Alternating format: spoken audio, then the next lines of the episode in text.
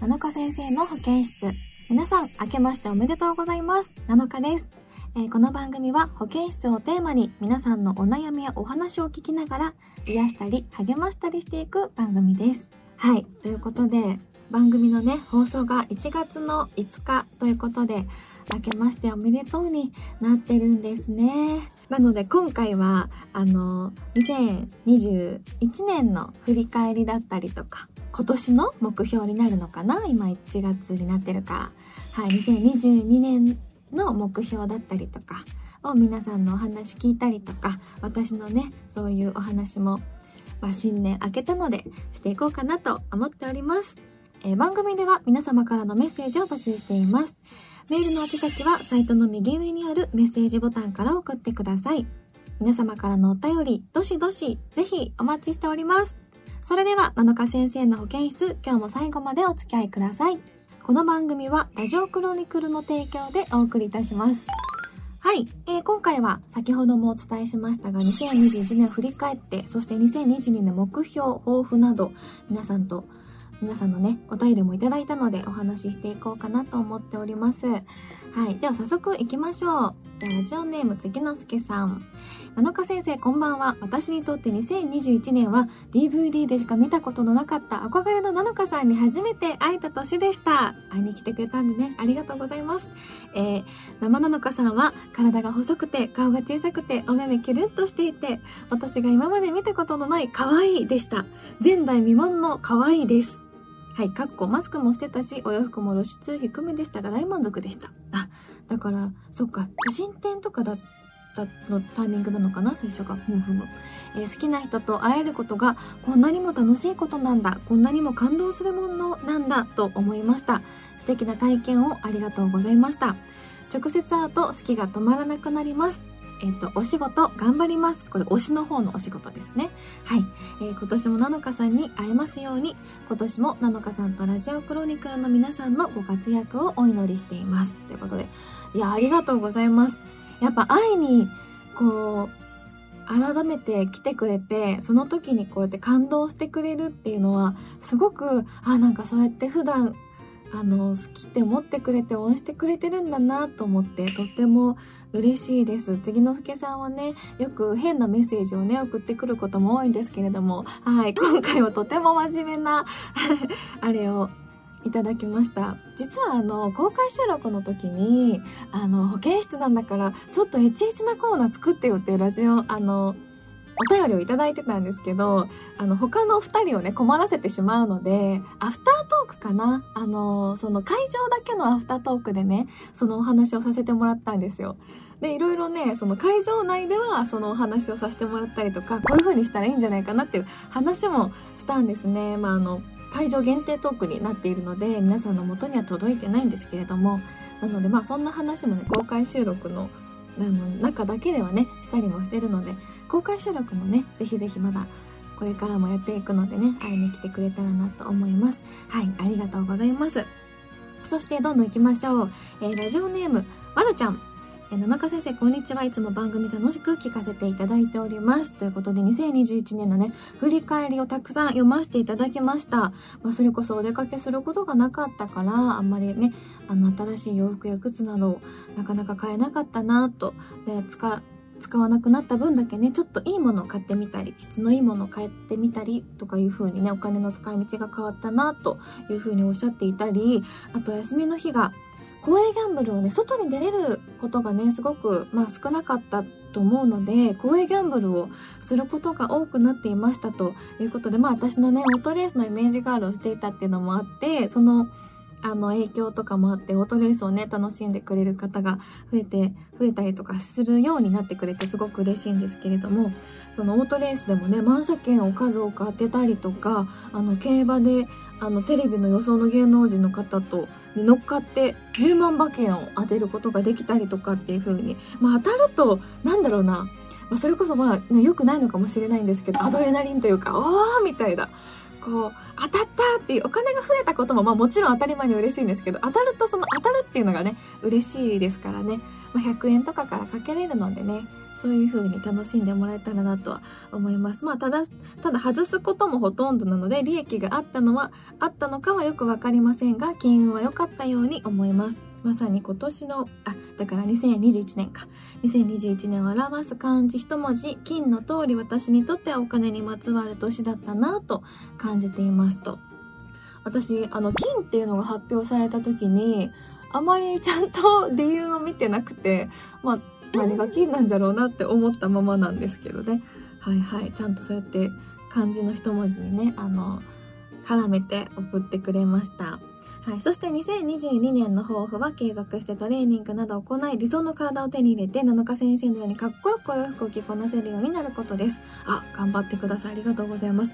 2021年はランニングや腹筋など頑張ってトレーニングをしてたのですが、寒くなるにつれすっかりサボりがちになっていました。うんうん。なんか、あの、バーって頑張るよりは、あの、ずっと続けれるように頑張るのがやっぱりおすすめで、その食事だったり運動だったり、まあ、日頃60点を基本目指して頑張るっていうのを聞いたことがあるんですけどそれがなんかいいんじゃないかなと私は思ってますなんかまあバランスよくバランス感覚もうバーッまあ、最初にねすっごい体重を落としたかったらねやっぱ頑張んなきゃいけないんですけどなんか習慣になるようにこれぐらいの食事を続けられるようにっていうぐらいの感じでぜひぜひ頑張ってみてください。はい。そして七日先生のラジオが少しでも長く聞けるよう、原稿の提出に苦しむ作家さんのようにメッセージをひねり出し頑張りますので、今年もどうぞよろしくお願いいたしますと、はい、いただきまして、あの、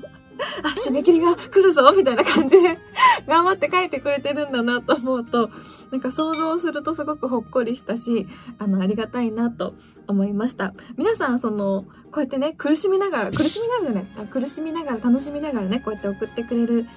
メッセージもね、もちろんですし、あの、気軽なね、あの、気軽な感じで、ひょいって感じで来る、送ってくれるメッセージも全然大丈夫なのでね、聞いてくれてる方は、なんか初めてですっていう風にね、どどんどん、あの、送ってくれる方も増えていったらなと思っております。今聞いてくださっている方で、まだメッセージ送ってないなっていう方はね、ぜひ、あの、たくさん読んでいきたいと思っているので、送ってみてください。はい。そして、えー、りゅうさんのはい、メッセージも読ませていただきました。なんかたくさんね、ライブに行けるようになったりとかね、あの、推し活動がどんどんできて、あの、よかったなとおっしゃってました。で、年明けのね、ヤマトクリーピーナッツの対バンチケットの当選メールが届いたっつっていいなと思って普通にちょっと羨ましいな、くって思いました。はい。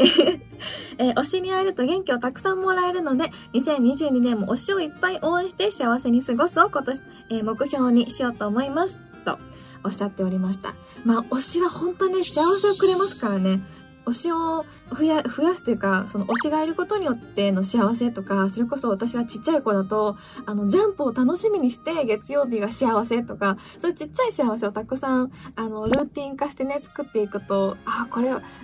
ドラマをね、一個見つけてすごい見るでもいいんだけど、すごくあの、毎日ね、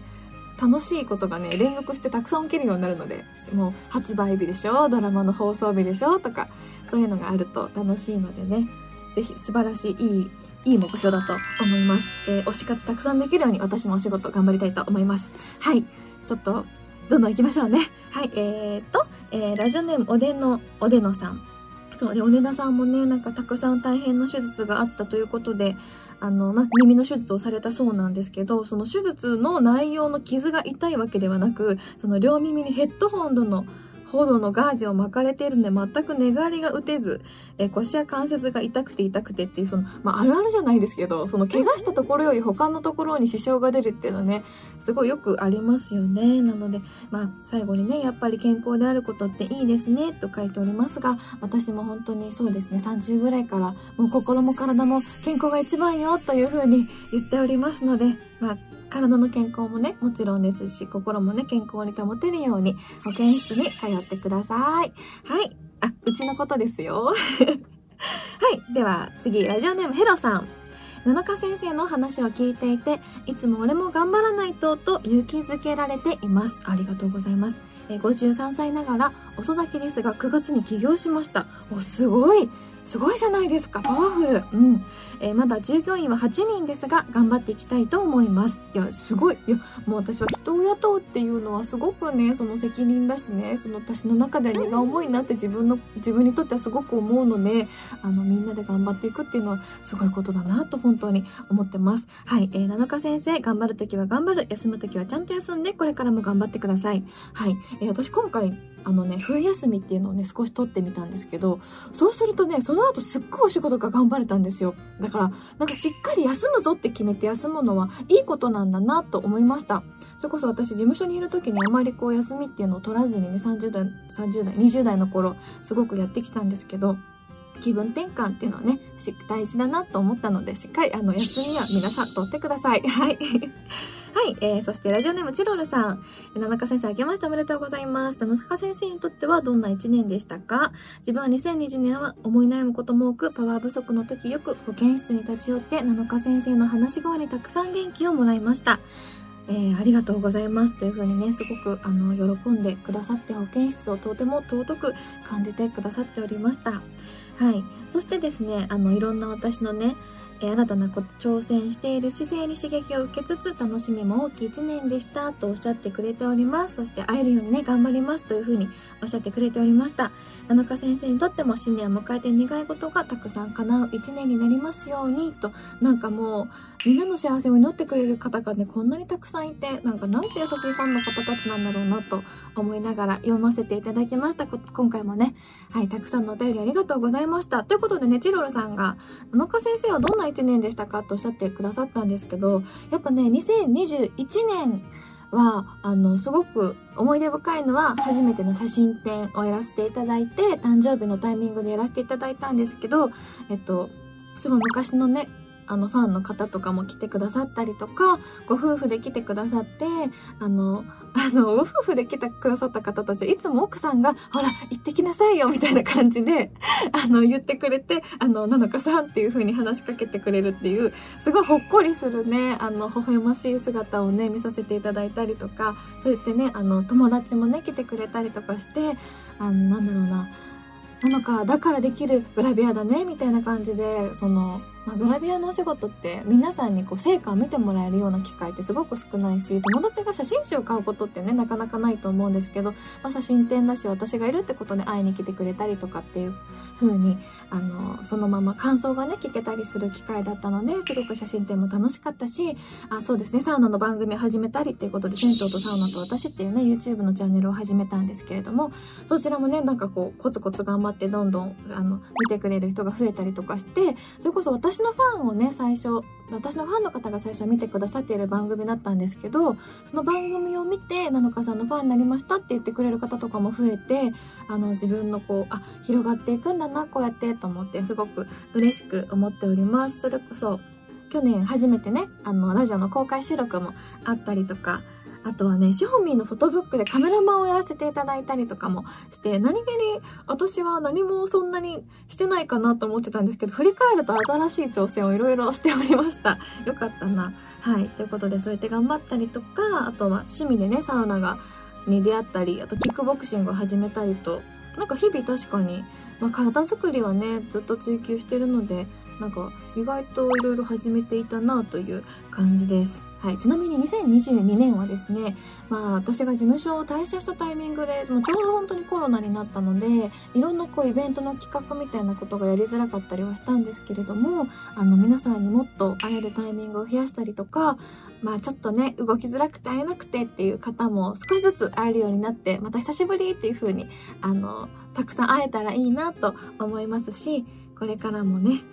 あの、ラジクロの公開収録とかも、なんかこう、定番化していって、そこでまたみんなで会う久しぶりっていう場とかになっていったらいいなと思っておりますので、はい、えー、これからも七日先生の保健室、どうぞ今年もよろしくお願いします。七日先生の保健室、そろそろエンディングのお時間になりました。は